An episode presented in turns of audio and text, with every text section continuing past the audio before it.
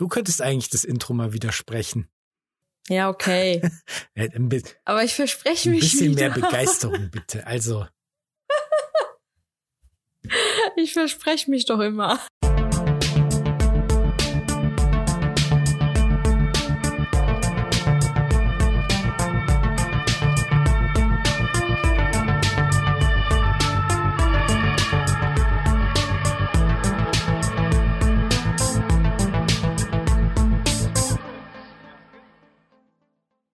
Herzlich willkommen zu Schmidt und Stroder Rettungsdienst Real Talk. Wie immer mit meinem lieben Kollegen Christian und mit mir. Mit dem Rettungskeks.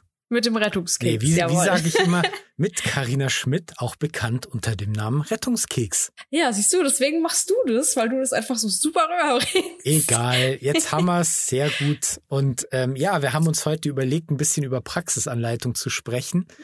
Ähm, wir sind ja beide Praxisanleiter. Karina schon ein bisschen länger als ich. Und ja, Karina, wie läuft denn das bei euch so? Warum bist du eigentlich Praxisanleiterin geworden? Oh, warum? Es gibt sehr viele Gründe, warum ich Praxisanleiterin geworden bin. Ich glaube, der ähm, ja, der größte Grund ist eigentlich, dass ich wollte, dass meine Auszubildenden besser haben als ich damals in meiner Ausbildung. Also ich hatte ähm, zur damaligen Zeit leider nicht das Glück, dass ich, ich sag mal, mhm. gut umsorgt wurde. Ne, damals war die Ausbildung allerdings noch komplett mhm. anders als heute. Es war ja noch der Rettungsassistent, äh, war eine zweijährige Ausbildung, war ein Anerkennungsjahr und äh, es gab Lehrrettungsassistenten anstatt Praxisanleiter. Ähm, und ich glaube, das war halt einfach nicht so organisiert, wie das es heute ist.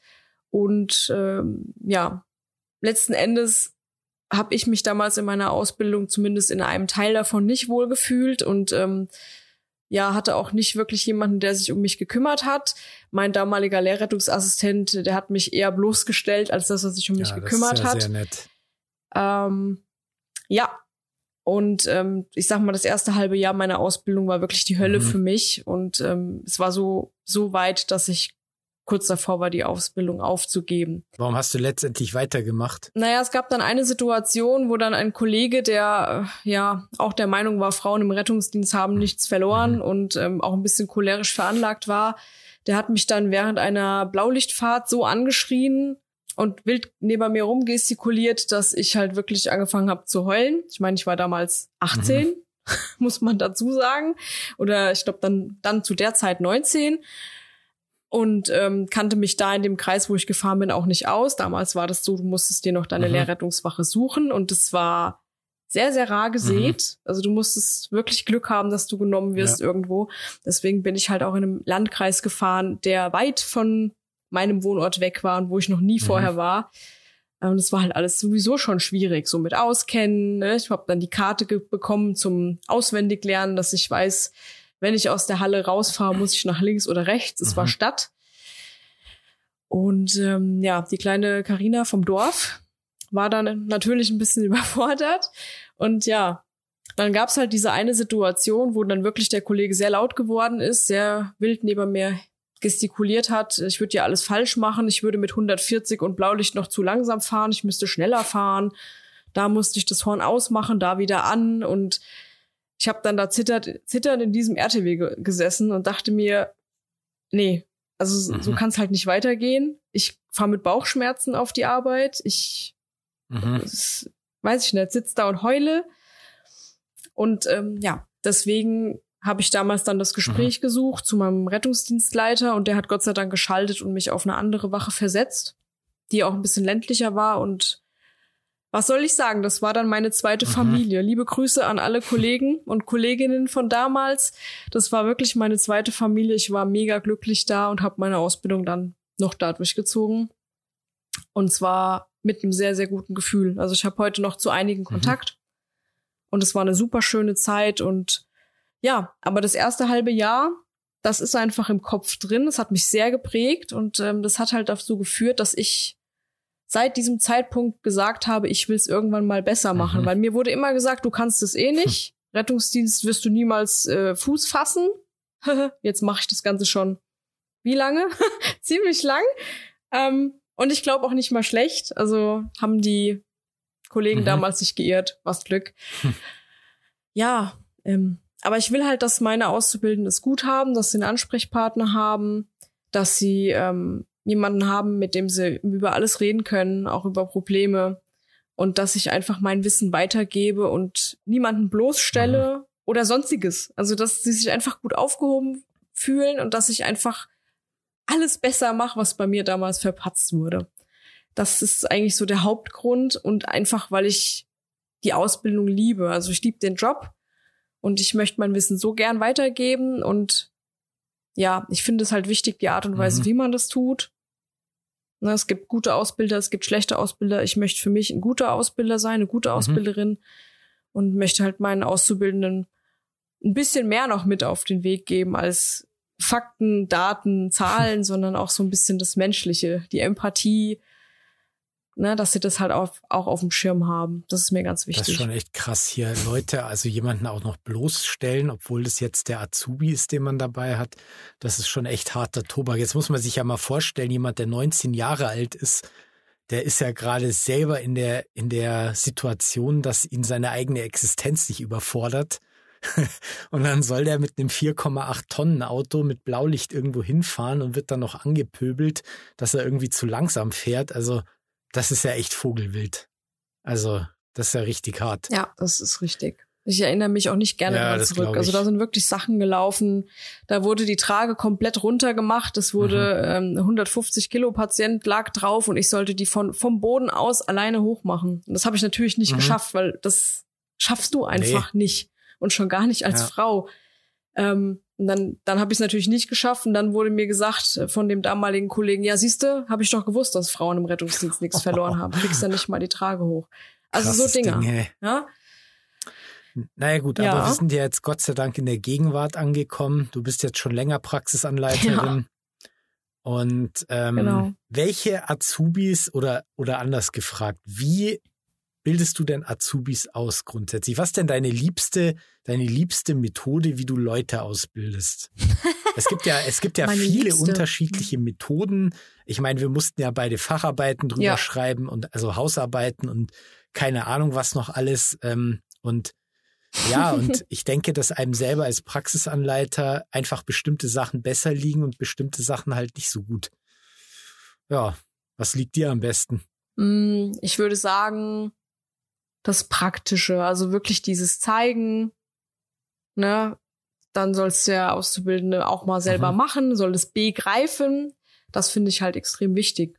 Weil wenn du dem irgendwas erzählst vom Pferd und der Auszubildende das halt einfach nicht selber in die Hand nimmt mhm. und sich nicht vorstellen kann, es also nicht begreifen kann, dann kann er es meiner Meinung nach auch nicht richtig verstehen. Deswegen ähm, fange ich sogar sehr, sehr früh schon an mit den Auszubildenden. Also wirklich schon in der ersten mhm. Woche, wenn die da sind, dann ähm, machen wir schon ganz, ganz viel praktisch. Natürlich dem Ausbildungsstand entsprechend. Ne? Die sollen natürlich nicht direkt lernen, wie man einen Zugang mhm. legt. Das macht ja gar keinen Sinn. Aber ähm, ich sehe das halt so, sie müssen ja im zweiten Jahr die ähm, die Stelle des Rettungssanitäters mhm. übernehmen und fahren ja dann als Zweiter mit auf dem RTW. Und deswegen finde ich es wichtig, dass sie so früh wie möglich diese ganzen Techniken und diese ganzen Dinge, die ein Rettungssanitäter können muss, mhm. dass die das halt mitbekommen, dass wir das halt üben. Ob das jetzt der Umgang mit der Trage ist, die Trage rein mhm. und raus machen, welche Knöpfe sind für was gut, ob das jetzt eine Blutdruckmessung ist, ne, dass wir erstmal darüber reden, was höre ich denn da, wie funktioniert das Ganze, aber halt noch auf einem auf einem niedrigen Niveau. Mhm. Ne? Also erstmal wissen, was, wie man den Blutdruck misst und diese ganze Physiologie dahinter, was dann dahinter mhm. steckt. Was ist denn der erste Ton, den ich höre und warum höre ich es dann mhm. nicht mehr? Das kommt dann, wenn das Hintergrundwissen von der Schule ja. da ist. Aber erstmal, dass sie uns im Einsatz unterstützen können, weil wenn du zu dritt bist ähm, und hast einen Auszubildenden dabei, der dir bei einer Reanimation eben doch noch mal irgendwie zur Seite mhm. stehen kann, die Trage fertig machen kann oder so, dann ist es einfach unfassbar viel wert, als wenn du einen Auszubildenden hast, der dann da steht, äh, Trage habe ich noch nie fertig gemacht, weiß ich nicht. Hm. Mhm. So, und dann bist du schon wieder einer zu wenig. Und ja, aber es kommt halt auch immer auf den Auszubildenden an, finde ich. Also es gibt ja auch die, die sagen, nee, nee, sie wollen erstmal gar nichts machen, sie mhm. wollen erstmal nur zugucken, dann ist es auch okay. Ja, klar. Ja, also ich zwinge da niemandem was auf. Ich frage, was traust du dir zu? Auch im Einsatz dann. Traust du dir das zu, Blutdruck zu messen? Und dann, let's go. Also ich, bei mir darf man relativ viel. Apropos Trage, hey, wir haben jetzt seit kurzer Zeit die Powerload und das ist einfach nur noch geil, hey. Uh. Boah, du, äh, meine Kreuz ist erholt wie nie, ja. Ich habe echt so selten so wenig gehoben. Das macht einfach richtig Spaß mit dem Ding. Also selbst so 150 Na, Kilo. Ich beneide dich. Selbst 150 Kilo hat das Ding einfach hochgefahren, das, wie wenn da nichts drauf liegt. Also das ist richtig krass. Ja. Neidisch. Neidisch oh. bin ich. naja, irgendwann in 10, 20 Jahren werdet ihr das auch mal bekommen. Mal sehen. Ja, mit den neuen RTWs kommen auch neue Tragen. Ja, genau, das stimmt. Ja, wir haben ja jetzt neue RTW bekommen, deswegen. Ja, es hört sich gut an. Aber wie ist es denn bei dir? Du bist, äh, du bist Praxisanleiter, du bist aber nicht als solcher eingesetzt. Genau. Ähm, ne? Bestellt heißt es quasi bei uns. Also du musst quasi, ja, die müssen halt dich bei der Regierung anmelden, dann gibt's irgendeine Urkunde oder keine Ahnung, die müssen quasi Kenntnis davon erhalten. Und dann wirst du mhm. als Praxisanleiter geführt, musst dann halt auch diese 24 Stunden Fortbildung extra jährlich bringen. Und das wäre mir jetzt zeitlich, ehrlich gesagt, auch so ein bisschen insgesamt zu viel gewesen, nachdem du ja als Praxisanleiter auch zur Schule musst. Du musst da aus, also ihr müsst ja irgendwie Ausbildung halten, noch in der Schule. Und mhm. da habe ich genau. insgesamt einfach keine Zeit dafür so richtig. Aber ich bin auch eher der Praktiker. Also ich Lernen am Modell heißt es ja so schön, dieses Modell, also das quasi erklären, mhm. zeigen, nachmachen lassen und evaluieren und so. Menü. Ja, genau, richtig. Das ist auch meine liebste Ausbildungsmethode, ehrlich gesagt. Ich bin Praktiker und ich versuche einfach den Leuten beizubringen, dass sie im Rettungsdienst überleben können. Und das wird auch immer schwieriger, weil die Palette der Maßnahmen einfach viel größer wird. Man muss, man muss sich juristisch immer mehr auskennen. Man muss ähm, ja immer mehr Einzelmaßnahmen beherrschen. Ja, und ich versuche den Leuten halt das ja so beizubringen, dass sie gleich von Anfang an praktisch tätig werden. Also ich lasse ihnen auch nicht die Wahl, ob sie jetzt erst zugucken, sondern ich sage, du machst jetzt den Blutdruck und du machst jetzt das, du machst jetzt das und mir macht es dann auch irgendwann Spaß. ja, aber Vorschlaghammer-Methode. Ja, aber es hilft doch nichts. Ich meine, ähm, es ist ja auch kein Problem. Ich lade die Leute ja auch gerne, einen Fehler zu machen. Wenn nicht in der Ausbildung, wann dann? Das und stimmt. Die machen das auch gerne. Und natürlich Kommunikation. Also jemand, der Angst vor Menschen hat und mit Menschen nicht reden kann, da wird es natürlich sehr schwierig. Das sind halt so die Sachen, die die Leute aus meiner Sicht gleich von Anfang an lernen müssen. Ja, wie sie sich halt sozial mhm. verhalten, wie sie mit Menschen reden, wie sie den Überblick über die Dinge, über den Dingen haben und auch behalten. Und ja, das ganze Kommunikationsding eben. Ja, das ist unfassbar wichtig. Aber wenn du überlegst, ähm, welche Leute wir dann als Auszubildende haben, ich meine, letzten Endes hast du deinen Realschulabschluss mhm. und kannst äh, die Notfallsanitäterausbildung machen. Mhm.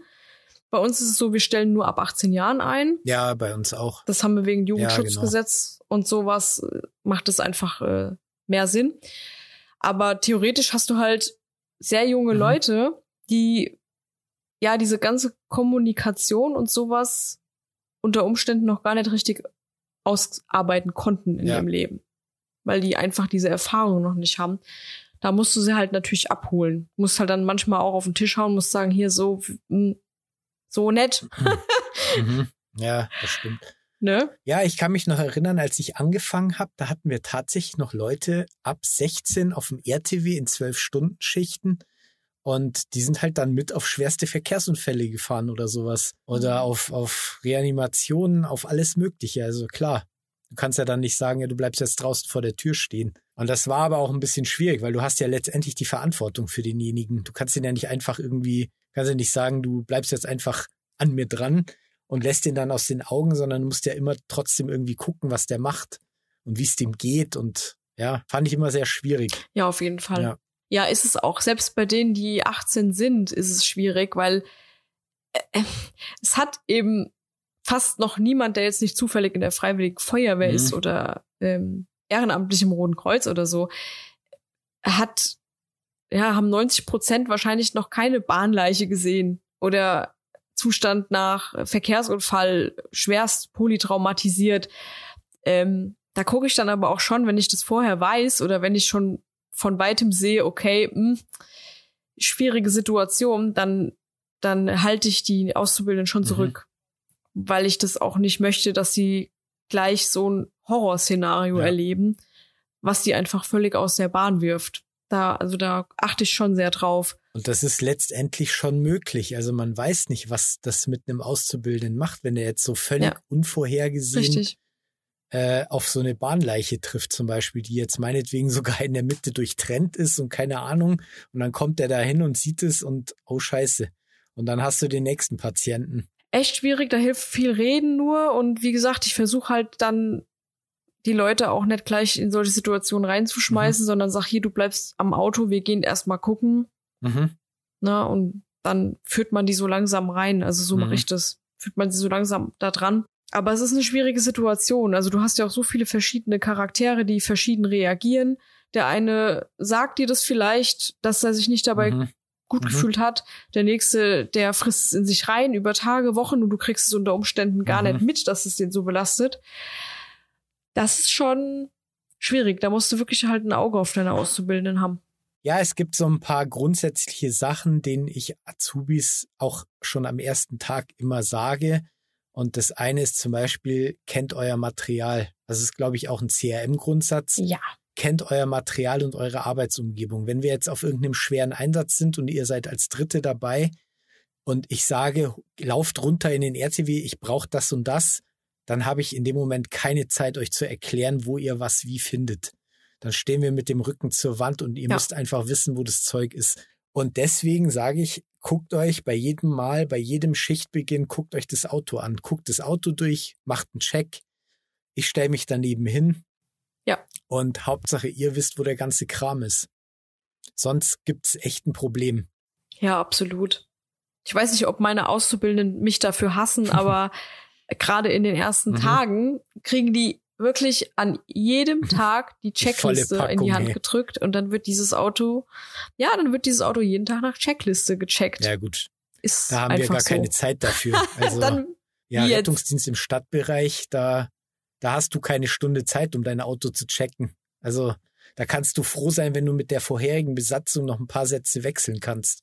Das ist einfach so. Ja gut, aber das Auto wird ja sowieso immer gecheckt vor Dienstbeginn. Dann musst du es halt ähm, zwischen den Einsätzen machen, aber es sollte ja schon gemacht ja, ja, werden und dann sollen sie halt die Checkliste abarbeiten. Irgendwann hat man das, auch mal Zeit. Also das, das stimmt, ist mir wichtig. Oft auch nicht. Also oft, oft kommen wir dann tatsächlich erst um ein Uhr in der Früh dazu. Ja, hast du jetzt schon Sauerstoff nachgeguckt? Nee, ah. wann denn? Keine Zeit. Ja.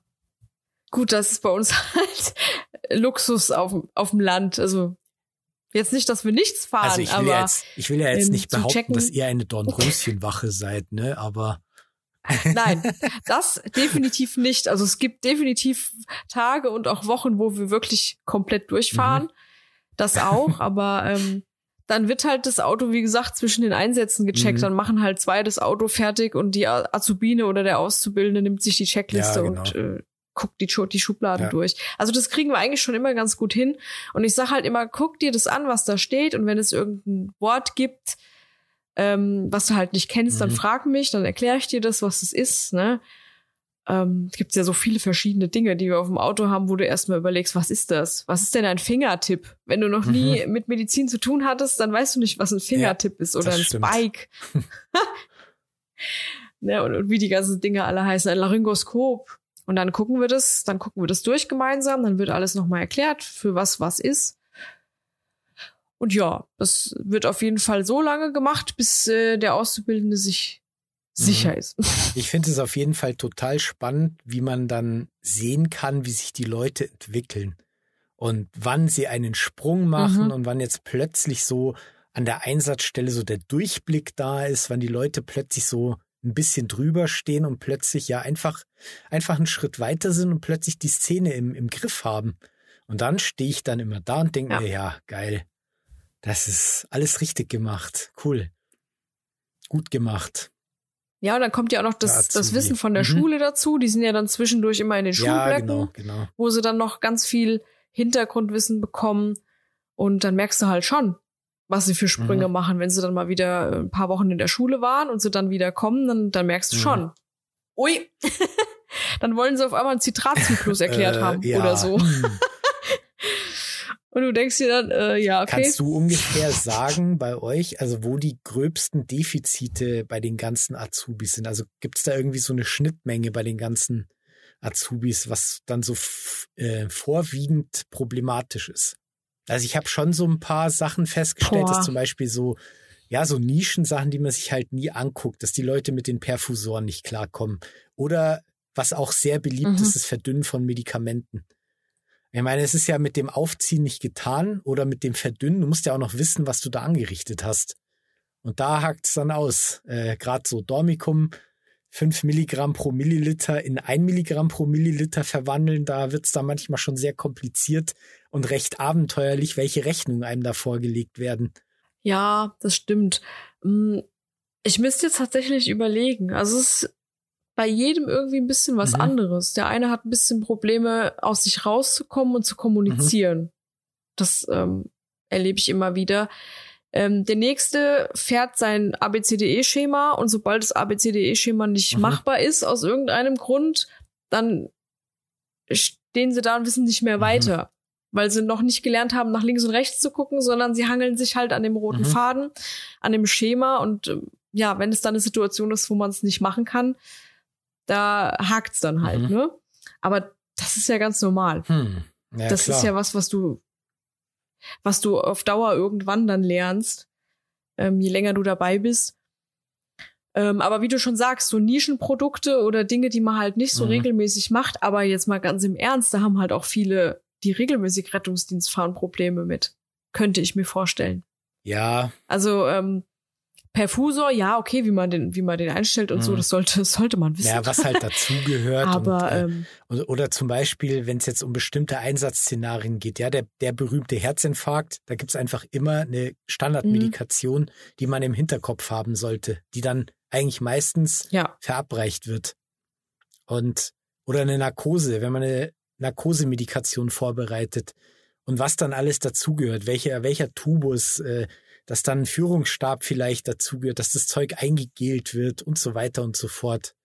Ja, ja. Aber das ist sowas, ähm, das bei uns dann wieder ein Problem ist. Narkosemedikamente haben wir halt bei uns auf dem RTW nicht viele mhm. und wir haben halt auch kein NEF.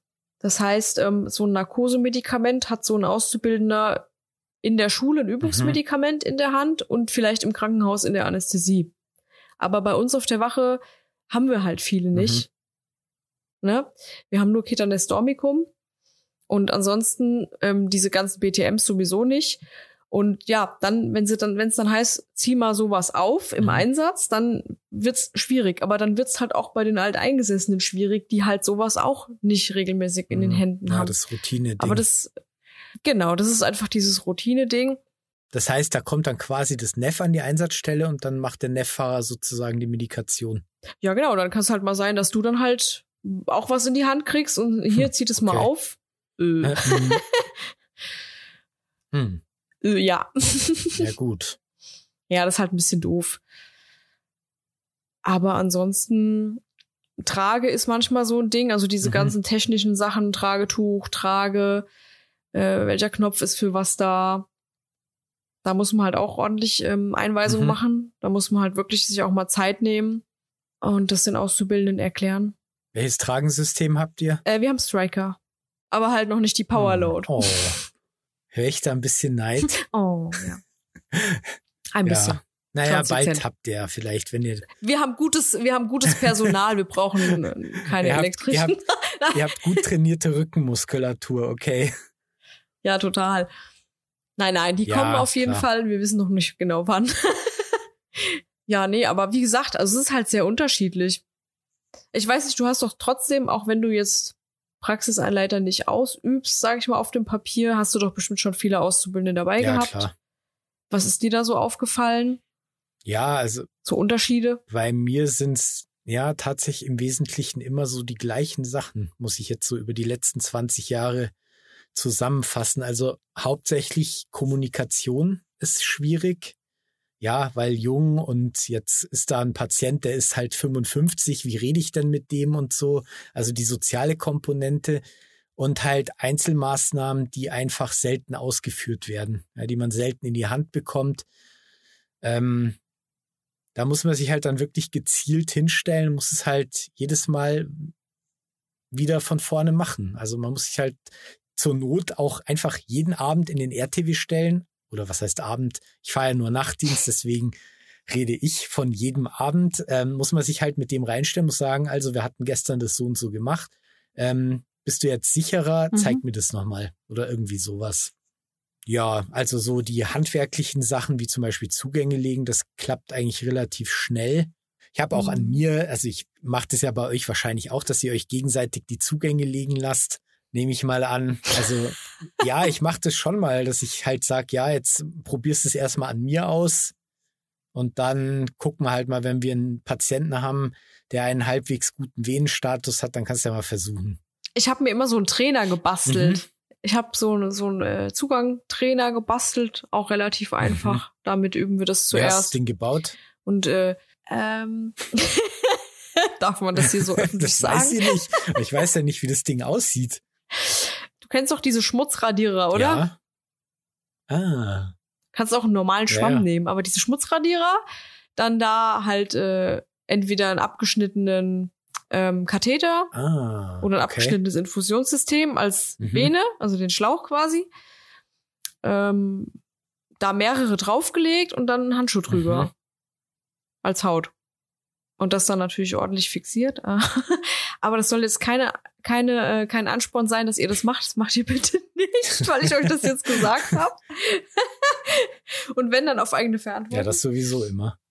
Nee, aber ähm, ich hatte das jetzt noch nicht so oft, dass es ein Auszubildender an mir gemacht hat, ehrlich mhm. gesagt. Nicht, dass ich es ihnen nicht zugetraut habe, aber meistens ähm, haben die dann in der Anästhesie so viele Zugänge mhm. gelegt, dass sie es dann einfach schon ja. können, wenn sie wieder ja. bei uns sind. Das stimmt. Also spätestens nach dem Anästhesiepraktikum sollte das eigentlich sitzen.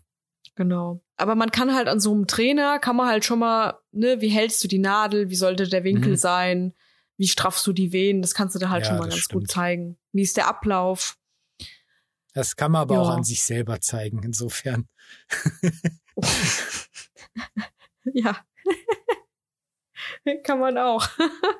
ja, in welche Kategorie Praxisanleiter würdest du dich denn stecken? Also wir haben jetzt, wir haben, es gibt ja aus meiner Sicht so mehrere Stufen an Praxisanleiter. Also wenn du jetzt gerade so frisch dabei bist und keine Ahnung, du bist jetzt selber erst kurz Notfallsanitäter, dann hast du den Job ja gerade mal selber so halbwegs im Griff. Und da dann jemand mal an der Einsatzstelle noch irgendwas zeigen oder so, das ist dann meist so ein bisschen schwieriger. Und ja, und gerade wenn dann halt zum Beispiel irgendwas schief läuft oder so. Und dann gibt's halt dieses mhm. ähm, sicher demonstrieren, ja, dass du wirklich dann schon ein bisschen länger den Job machst und du hast den Azubi, kannst die ganze Sache auch vollständig überblicken und kannst ihm dann auch, äh, wenn jetzt, wenn du jetzt einen Echtpatienten hast, ihn anleiten, dass er da dann auch praktische Maßnahmen durchführt. So, und so diese Endstufe, würde ich sagen, aus meiner Sicht ist, wenn du ja, mit dem Rücken zur Wand stehst, wenn du wirklich einen harten Einsatz gerade abarbeitest und du dann in diesem Einsatz den Azubi nimmst und sagst, du machst es jetzt. Also, dass mhm. du den mhm. Azubi jetzt zum Beispiel beatmen lässt, obwohl der das vielleicht noch nie gemacht hat vorher. Das ist dann so diese höchste, diese höchste Stufe, die man irgendwie, wenn man dann selber so drüber steht, dass man das, ja, dass man selber nicht ins Straucheln kommt und halt das dann locker auch noch nebenbei abarbeiten kann und dem Azubi das zeigen kann. Das ist so das, das Geilste überhaupt, wenn ja. der dann auch noch dieses Erfolgserlebnis hat, dass er diese Maßnahme dann gut durchführen kann. Und das ist nochmal so ein richtiger Motivationsschub, wie ich finde. Das stimmt. Das mache ich mhm. auch. Ähm, aber ich mache das nur, wenn ich mir sicher bin, dass der Auszubildende das auch wirklich beherrscht. Mhm. Also gerade beatmen, das sollte der halt wirklich können, weil ansonsten nimmt der Patient Schaden. Und ähm, nur um für Übungszwecke, mhm. das mache ich nicht. Aber zum Beispiel ein Güdeltubus, ein Wendeltubus, das, ähm, mhm. das mache ich auf jeden Fall sehr oft, dass der Auszubildende das darf. Wenn sie sich zutrauen, dürfen sie auch mal einen Zugang legen. Ähm, und natürlich, wenn sie halt hier wirklich, keine Ahnung, erst hier ähm, mhm. Reanimation mhm. in der Schule hatten mit allem drum und dran und da wirklich sicher sind und auch wirklich ich das auch gesehen habe, dass sie mit dem Beutel und der Maske sicher sind, dann dürfen die auch bebeuteln. Mhm. Also, also die werden voll einbezogen im Team damit sie auch gleich lernen, dass wir ein Team sind. Ja, cool. Also ich mhm. finde es immer ganz schwierig. Das war am Anfang so, als es mit der Notfallsanitäter-Ausbildung aufgeploppt ist, da hatte ich so das Gefühl, so die ersten, die wurden in der Schule so hochgelobt, mhm. von wegen, ja, ihr seid der Chef und ihr müsst mit den Dummies mhm. arbeiten, ihr müsst immer davon ausgehen, der, mit dem ihr arbeitet, ist dumm und ihr mhm. müsst alles alleine machen, so mhm. ungefähr. Und da hattest du schon manche, die dann wirklich so das Gefühl hatten oder ausgestrahlt haben, sie sind was Besseres als zum Beispiel der. Rettungssanitäter und das halt mega raushängen lassen haben. Das habe ich ganz oft beobachtet, nicht nur bei uns, auch bei anderen Organisationen. Man sieht ja dann die Leute doch immer mal im mhm. Krankenhaus.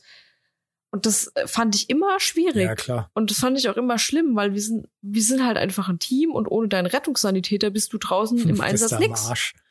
Und du musst dich, dann bist du am Arsch. Und du musst dich ähm, auf die Kollegin oder den Kollegen verlassen können. Mhm. Und genauso muss aber der Rettungssanitäter sich auf dich verlassen können, dass du halt weißt, was du tust. Und das ist sowas, das versuche ich denen halt von Anfang an mit an die mhm. Hand zu geben. So hier, du bist jetzt hier nicht der Gott in Weiß, nur weil du hier Notfallsanitäter bist, sondern wir sind ein Team. Und das heißt, du nimmst auch den Lappen in die Hand und desinfizierst nach dem mhm. Einsatz, wenn du geschrieben hast, ne, und noch Zeit ist.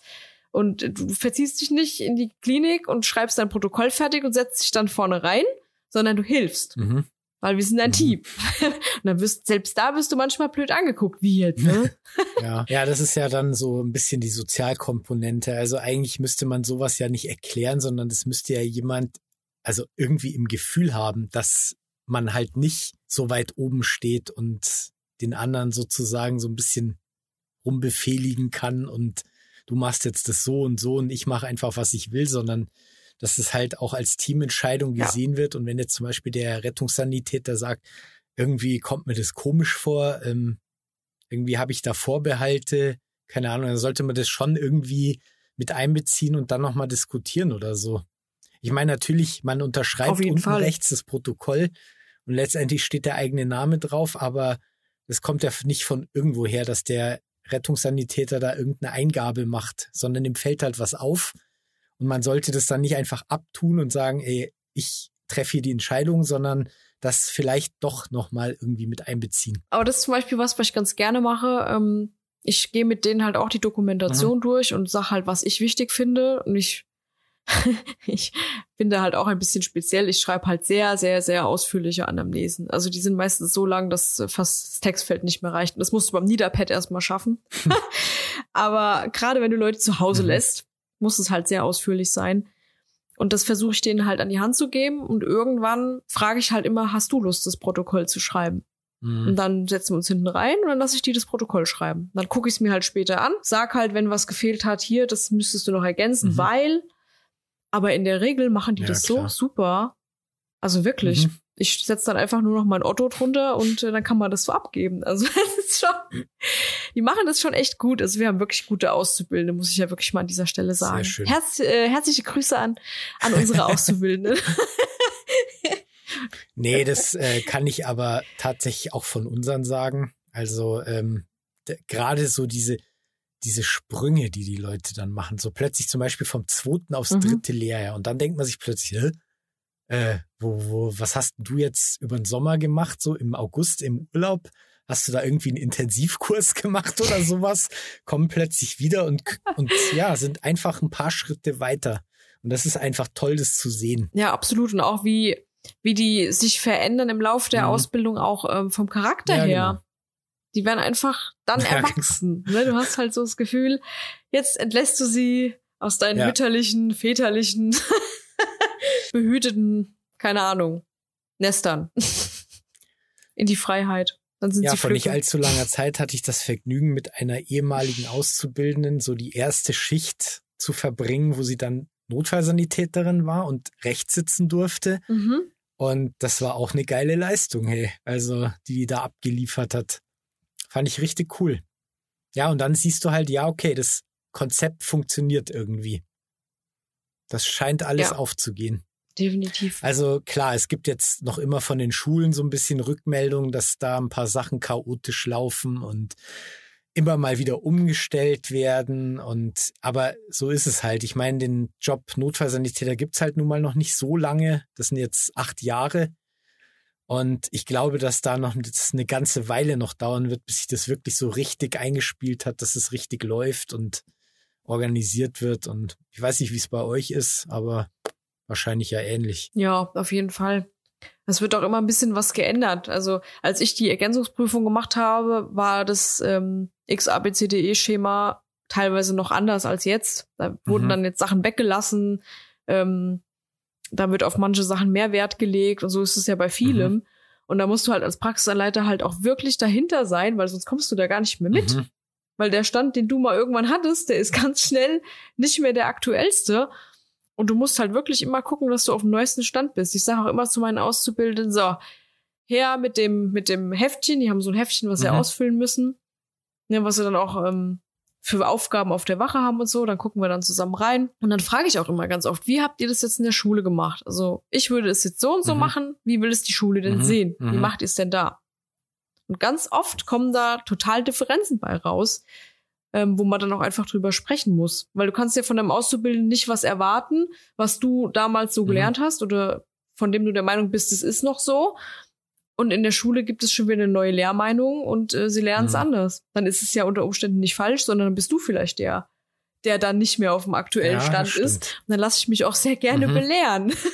ja, man sollte insbesondere auch als Praxisanleiter natürlich in jede Richtung noch lernfähig sein und natürlich auch so ein bisschen auf dem aktuellen Stand der Dinge sein, indem man einfach Leitlinien kennt und immer irgendwelche Studien hat, die man vielleicht auch noch mit mhm. einbeziehen kann. Da gibt's ja auch immer mal ein paar aktuelle Sachen. Ja, und dann ist man, glaube ich, auf einem guten Weg. Ja, auf jeden Fall. Ihr Lieben, ich gucke jetzt hier gerade auf die Uhr und äh, habe mich schon wieder erschrocken. Wir haben jetzt wieder gnadenlos überzogen, so ein bisschen. Ähm, wenn ihr naja, komm, wir sind noch voll im Rahmen. ähm, wenn ihr irgendwas habt, was ihr mit uns teilen wollt, irgendwelche Geschichten über eure Ausbildung, wenn ihr uns eure Erlebnisse mitteilen wollt oder was auch immer, gerne auch uns mal eine Rückmeldung über den Podcast geben wollt, dann könnt ihr euch jederzeit über unsere Social-Media-Kanäle an uns wenden.